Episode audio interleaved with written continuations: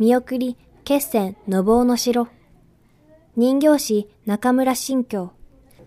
天正18年、武州恩城にて、石田治部の正雄三成、大谷行部正雄義継、長塚大倉大夫正家らが秀吉の命により城を水攻めにする戦で、それを迎え撃つ物語である。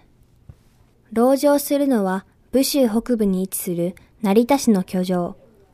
城主成田氏長は小田原北条に加勢し留守。